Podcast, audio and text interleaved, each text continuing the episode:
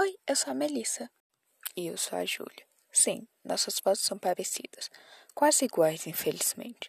Somos gêmeas, mas para dar uma ajudada, cada vez que trocarmos o microfone, vamos avisar. Melissa falando. Exatamente. Nós vamos contar uma história que aconteceu conosco. Antes de tudo começar, nossa rotina era basicamente a mesma. Acordar, ir para ou escola, almoçar nós duas juntas, estudar ou continuar a trabalhar, jantar nós quatro correndo, falar com nossos amigos e ir dormir. No fim de semana, encontrar nossos amigos. Júlia falando. Mel, você esqueceu de falar quem são os nós quatro. Bem, somos eu, a Mel e nossos pais. Vamos cada um se apresentar e começar a contar a história logo. Oi, eu sou Roberto, tenho 40 anos e sou engenheiro. Sou mais compreensivo e acolhedor, mas às vezes sou meio preocupado. Oi, eu sou Eduardo, tenho 37 anos e sou cientista. Sou mais inteligente e calculista, mas às vezes um pouco frio e falta tato. Esses foram nossos pais. Eu sou a Júlia, tenho 12 anos, adoro esportes, desafios, competições e sou bem aventureira. Alguns chegam a me chamar de rebelde. E eu sou a Melissa, tenho 12 anos, amo ler e sou bem sonhadora, mas às vezes acredito muito nas pessoas e sou muito inocente. Agora que você já nos conhece, vamos começar a contar essa história.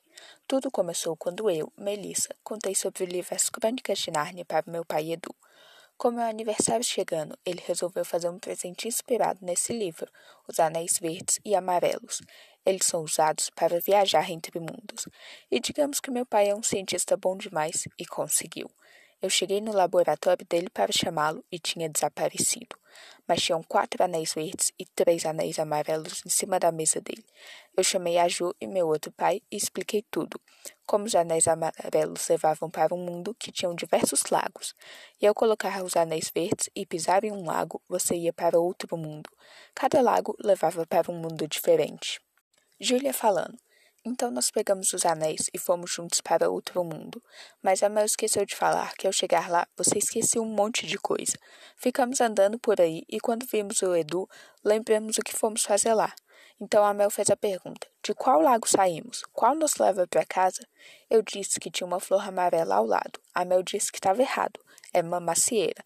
O Edu disse que estávamos viajando. Era na verdade um arbusto. E o Rô tinha certeza que era uma jabuticabeira. Então, a Mel disse que ela estava certa porque era super leitora e já conhecia melhor. Fomos atrás da macieira dela e pulamos no lago. Mel falando, caímos adivinhar onde? Em Londres. Incrível, né? Só que nossos pais também estavam com 12 anos, como eu e a Ju. Aí eu vi uma menina que parecia muito a Sadie Kane, de um livro que eu adoro. Pensei que poderia ser a nova atriz para a série que vai estrear das Crônicas dos Kane, uma coleção que fala sobre mitologia egípcia. Fui pedir para tirar uma foto com a menina e ela falou que era a Sage. Eu quase desmaiei. Estávamos no universo das crônicas dos Kane.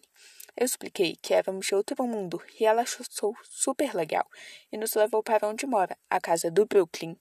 Conhecemos alguns personagens, como o irmão dela, que é o outro protagonista, e até alguns deuses egípcios. Depois, eles contaram que era melhor voltarmos logo para o nosso mundo, pois eles estavam prestes a ser atacados. Eu me neguei, a Ju também queria lutar, e o Edu achou que não poderíamos nos machucar lá, então tudo bem. Júlia falando. No final das contas, o Edu estava errado e nenhum deles é bom de luta. Todos se machucaram, menos eu. A minha nova melhor amiga rebelde, a Sage, me ajudou a colocar os anéis neles e voltamos todo para o mundo dos lagos. E como eu estava carregando todo mundo, segui a minha intuição e nos guiei para o lago ao lado da flor amarela.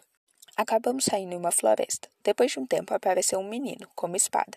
Peguei a adaga que eu tinha usado para lutar no mundo egípcio e enfrentei ele. Consegui desmaiá-lo com um golpe, e depois apareceu outra menina. Nós nos olhamos desconfiadas, mas acabamos conversando e nos entendemos. Eu estava no universo de Percy Jackson. Ela me ajudou a carregar minha família e eles foram curados.